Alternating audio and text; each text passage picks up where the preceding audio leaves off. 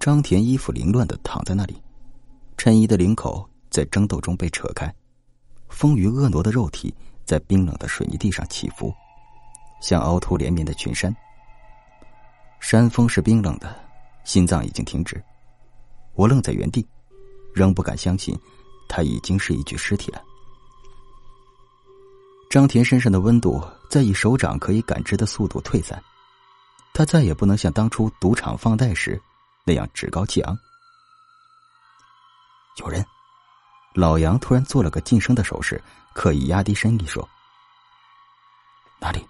我警觉的环顾四周，什么都没有，除了地上静静躺着的女人的尸体。我总感觉有人在看我们。老杨轻声道：“我再次环顾四周。”除了结冰的锈铁管和呼啸的风声，这所老旧水泥厂能发出的声音，就只有我和老杨了。我催促道：“再不快点弄，一会儿真有人来了。”老杨仿佛被我提醒，赶忙跑过来。非要做到这一步吗？老杨有些后悔。我反问道：“你勒住他脖子的时候，怎么不想想？”老杨沉默了，抬起张铁的双脚，慢点我说道，顺势抬起他的头部，小心翼翼的将尸体放进汽车后备箱里。我还是感觉有什么东西在看着我们，不是人的目光，就像是……老杨欲言又止。你是说监控器？我接过他的话，啊，是是。老杨忙点头。我安慰他道：“放心，我刚才看过了，鬼都没有，总感觉不舒服啊。”谁杀人舒服？啊这事你别给任何人说，你老婆也不行。我我知道，你你也别跟你老婆说，可以吗？她永远不会知道的。我平静的说道。为了这事儿，我把行车记录仪都拆了。放心，没有人会知道。你打一开始就知道我会杀他，那你怎么不？不什么？不劝你？我说的。那高利贷就不用还了吗？如果不是他欺人太甚，也不至于这样。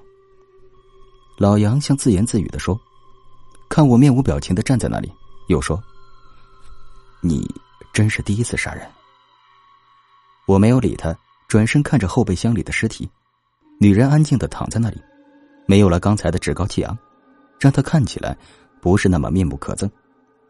不知道为什么。”我的内心居然有些后悔，早知道问题解决的如此容易，应该早点动手。我拉开车门准备出发，老杨此刻却像个犯错的孩子，在原地踌躇不安。不应该杀他的，他罪不至死。他找你讨债的时候，你可不是这么说的。我提醒他：“快上来吧，夜长梦多。”出了厂子才发现，外面早已经是暴雪天气。我将车往湖的位置开去，老杨坐在副驾驶上，忧心忡忡。这雪真大呀！老杨心不在焉的说道。预报说今天是大暴雪，正好没人会在这种天气出门。老杨忍不住说道：“哎，高利贷不还也可以吧？”杨森，我回头看着他的眼睛。所以你现在是想怎样？叫他来这儿的是你，动手杀人的也是你，我知道。我是一时冲动啊。不杀他，倒霉的可就是你和你家人。我叹了口气道：“他可是黑社会，啊，你忘了他怎么对你说的？不还钱的话，你儿子会怎么样？你不单是为了自己啊。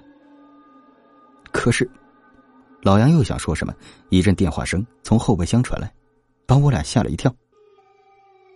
我停下车，从后备箱的尸体口袋里掏出手机，来电备注“宝贝”。我沉默许久，没有接通。电话打了三遍后停止，随后一条短信传来：“妈，你什么时候回来呀？我一个人有点怕。”老杨扫了一眼短信内容，便转身到座位。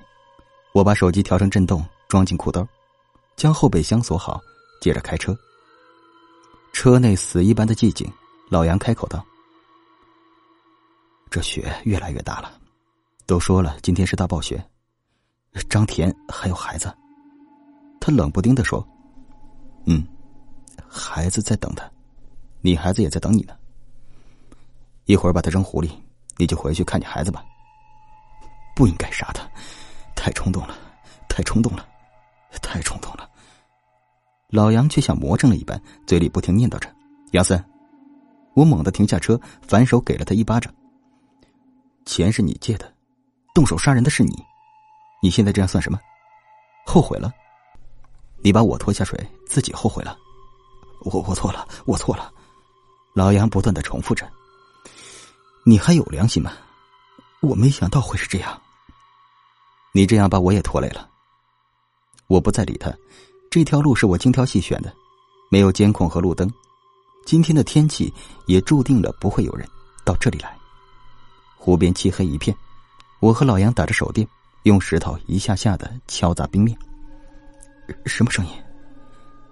老杨紧张的说：“我也听到了，咔吱一声，像是有什么东西在低吟。”赶快弄吧，这鬼地方，早点完事早点回。我环顾四周，并没有发现异常。老杨低头继续干活，他手一直在颤抖。我看了他一眼，决定还是不说话的好。将石头用勒死女人的麻绳绑住，然后把麻绳另一端。